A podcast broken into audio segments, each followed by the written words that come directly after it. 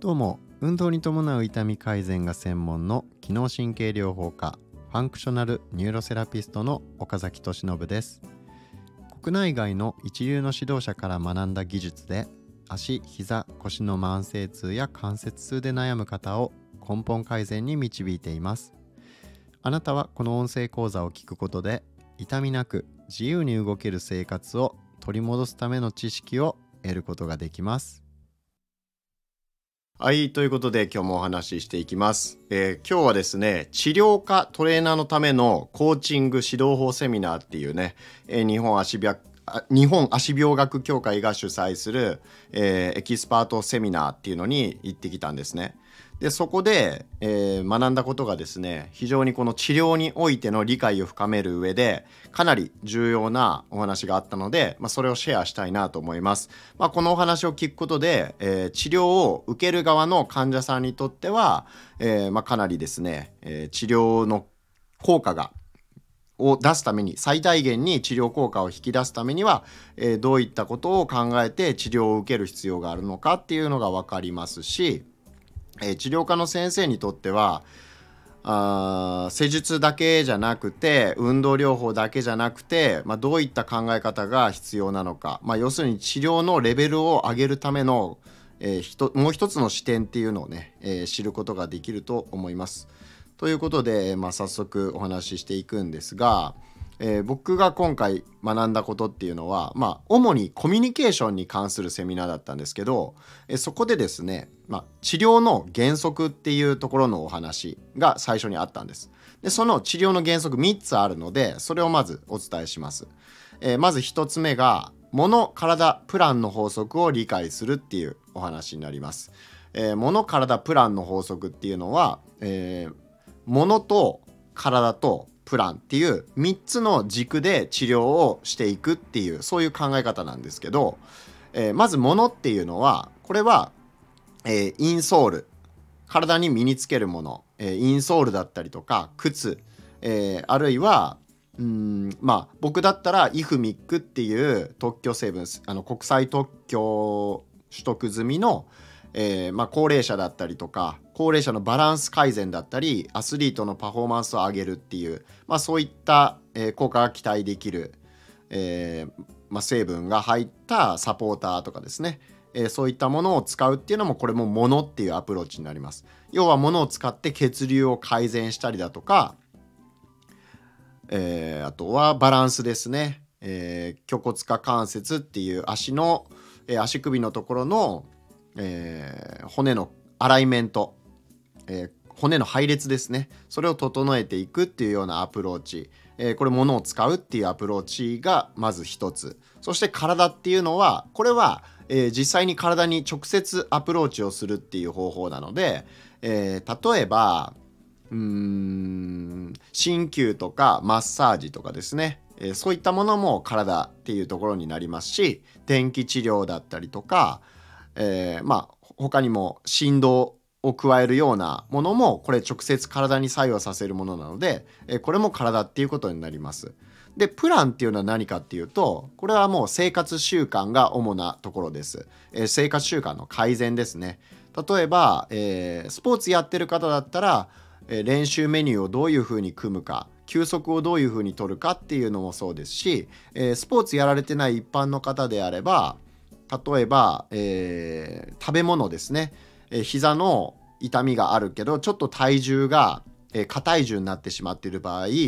え膝に直接アプローチするのも大事だけどやっぱり体重を減らしていくっていうようなアプローチも必要になってくることが、え多いですというか必要なんですね。でそういった時に、えー、やっぱりこの物とか体だけじゃなくて日常生活でどういったものを食べるようにすればいいのかとかあるいは、えー、食事、えー、治療治療じゃない調理方法ですね。えー、なるべく油を使わないような調理にするだとか、え、カロリー密度が低いもの、え、脂っこいものをなるべく控えて食物繊維の多いものに切り替えていくだとか、えー、ご飯は冷や飯食べた方が、えー、食物繊維の量がね増えるのでレジスタントスターチっていうものに糖質が、え変わって食物繊維が増えるので、えご飯同じ量食べるにしてもあったかいご飯よりも冷ましたご飯の方が太りにくいですよだったりだとかね、まあ、そういったような食事指導だったりとか、えー、睡眠の量とかあとはストレスをためないような習慣だったりとか、まあ、運動指導なんかもそうなんですけど、まあ、そういった生活習慣の改善、まあ、患者教育ですねこれは。患者さんが、えー、ちゃんと治療に必要な知識を身につける。それを指導者側がしっかり教えていくっていうのがこれがプランですね。でこの、えー、物を使う。で体にアプローチする。で、えー、生活習慣を改善最適化するための患者教育を行う、えー、患者さんは積極的に学ぶっていうことですね。自分の、えー、痛みの治療だったり、え体を調子よく保つ方法を教えてもらうっていうでこの物体プランの3つが揃った時に初めて効果が最大化するよっていう、まあ、そういう考え方これが、え治療の原則の1つ目。えこの物体プランの法則をちゃんと理解して、えー、実際にそれを実行していくっていうところが大事ですよっていうお話ですね。え、なのでこの体だけよく施術だけでねなんとかしようっていうのが、えー、ありがちなパターンなんですけど、えやっぱそれだけだとねあの効果っていうのはかなり限定的になってしまいますっていうところですね。えなぜなら施術の時間って、まあ、せいぜい1回、まあ、1時間だとして考えた時に仮にですね仮に1時間って考えた時に1週間って24時間が7日間あるんで168時間あるわけですね。でその168時間のまあせいぜい1時間とか2時間じゃないですか1週間に。じゃあ残りの166時間とかをどうやって過ごしているのかっていうところでほぼほぼ決まってくるわけなんですよね。だからいくらいい施術をしても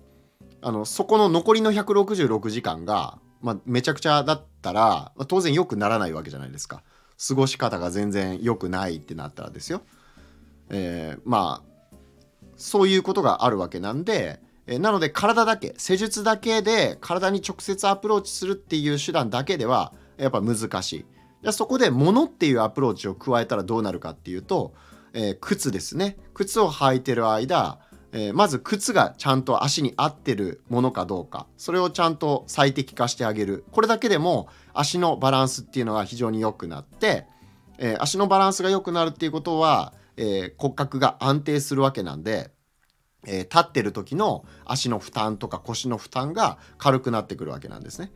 でそこにさらにインソール医療用の強制インソールっていうものを使うことによってえー、足首が過剰に内側に倒れてたりとか、えー、外側に倒れ込んじゃってるっていうようなオーバープロネーションとかねスピネーションって言われるような状態異常な状態がある場合は、えー、歯の矯正をするようにインソールを使うことによってその、えー、骨の構造を正しい状態に導いてあげるっていうことをしてあげるとじゃあ施術以外の時間例えば立ち仕事してる人だったら立ち仕事で1日まあ7時間とか経ってるわけじゃないですか。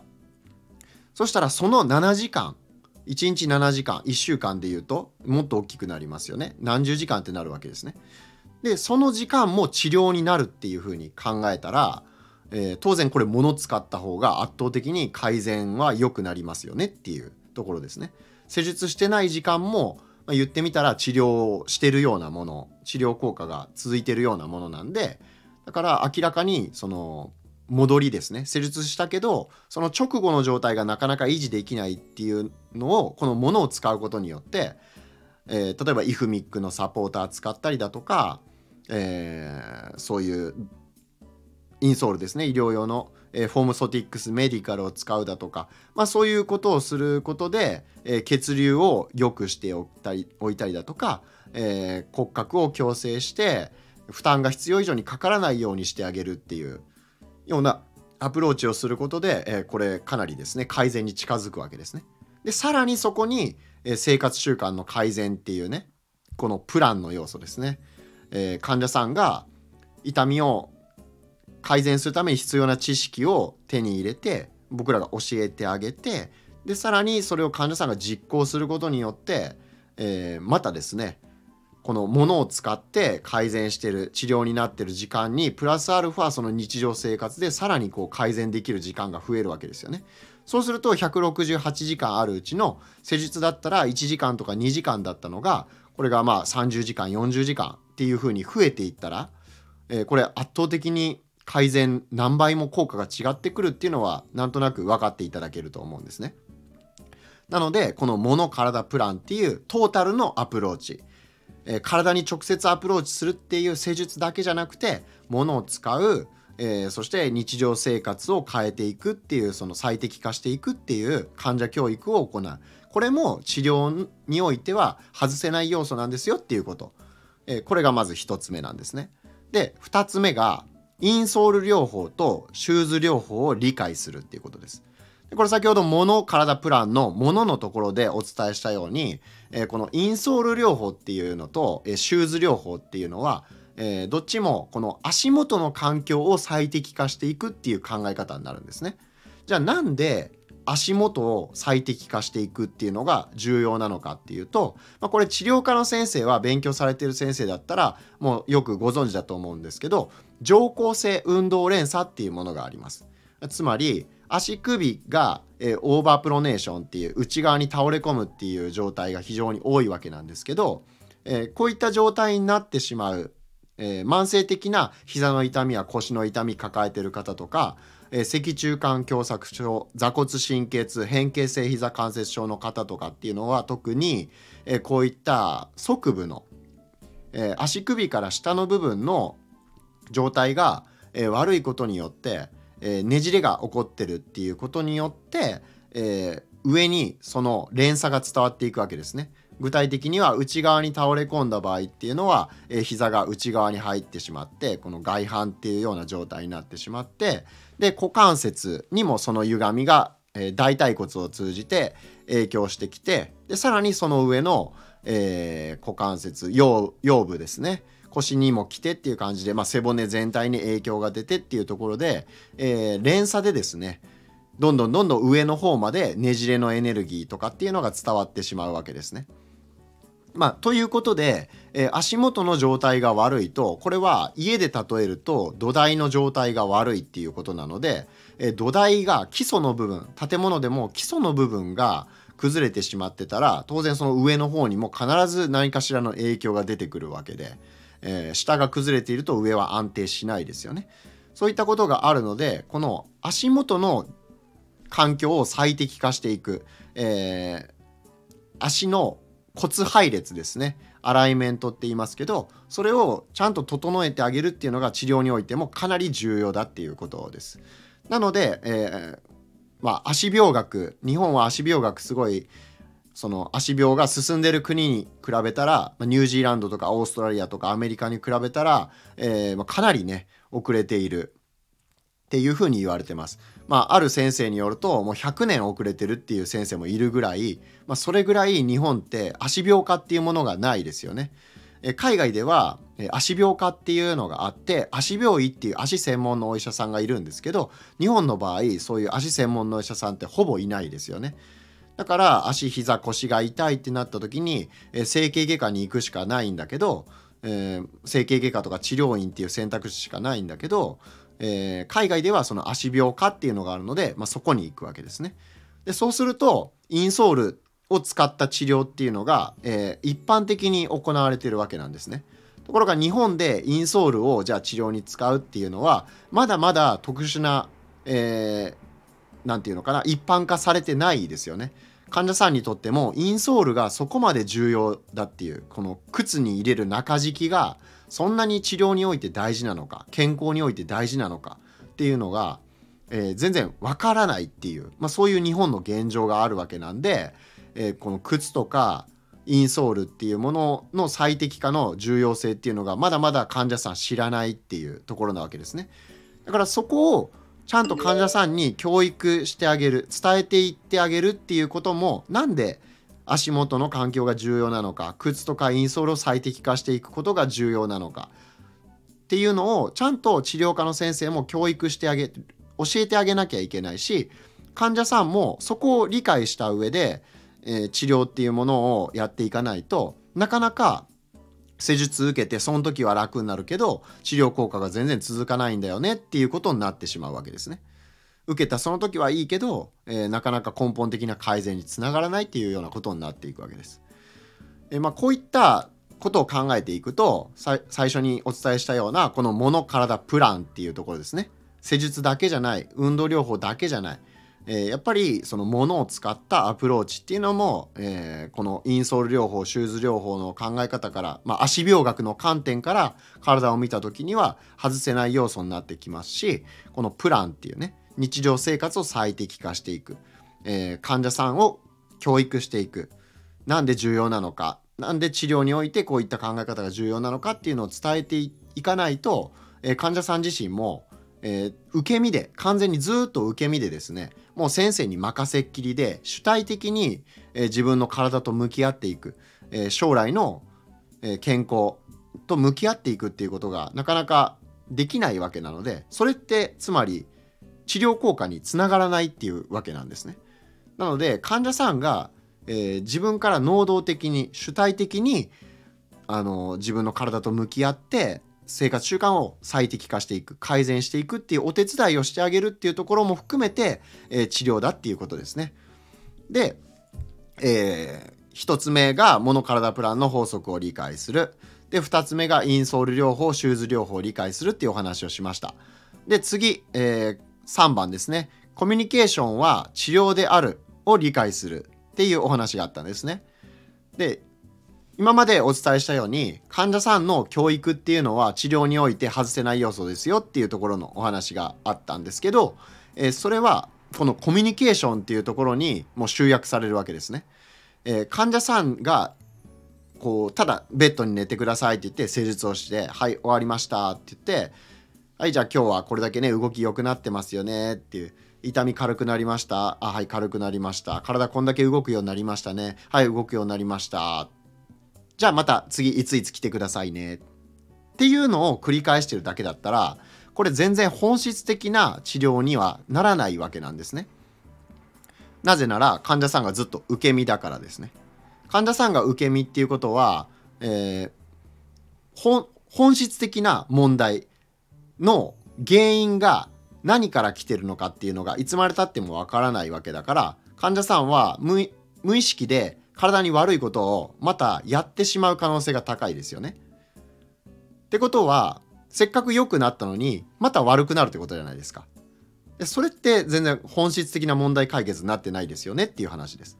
例えばあなたの痛みの原因はここの筋肉がこれだけ緊張してるからなんですよとかこの筋肉の凝りが原因なんですよみたいな感じのことを言う先生ってたくさんおられると思うんですけどじゃあなんでそこの筋肉が凝ってしまったのっていうことに対する答えには全然なってないですよね。そこの筋肉が痛みの原因なんですよっていうのは簡単なんだけどじゃあなんでそこの筋肉が硬くなってしまったのっていうのが本当に大事なことじゃないですか。でそこに対してそこが硬くなってしまった原因に対してアプローチをしないといつまでたっても筋肉緩めました。でまた、えー、患者さん知らん間にそこが緊張するようなことを生活習慣をやってしまってでまた緊張してきます。でその度に治療院行ってっていう感じになっちゃいますよね。これ全然本質的な問題の解決になってないですよね。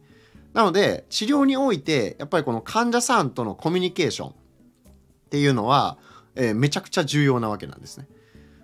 っていうことで、えー、この治療の原則っていうところ3つですね、えー、物体プランの法則を理解するこれが1つ目で2つ目がインソール療法とシューズ療法を理解するこれが2つ目で3つ目がコミュニケーションは治療であるを理解するっていうお話ですね。えー、ということで、まあ、この3つがかなり重要になりますよっていうお話でした。えー、今回のお話は、えー、以上で終わります。また次回お会いしましょう。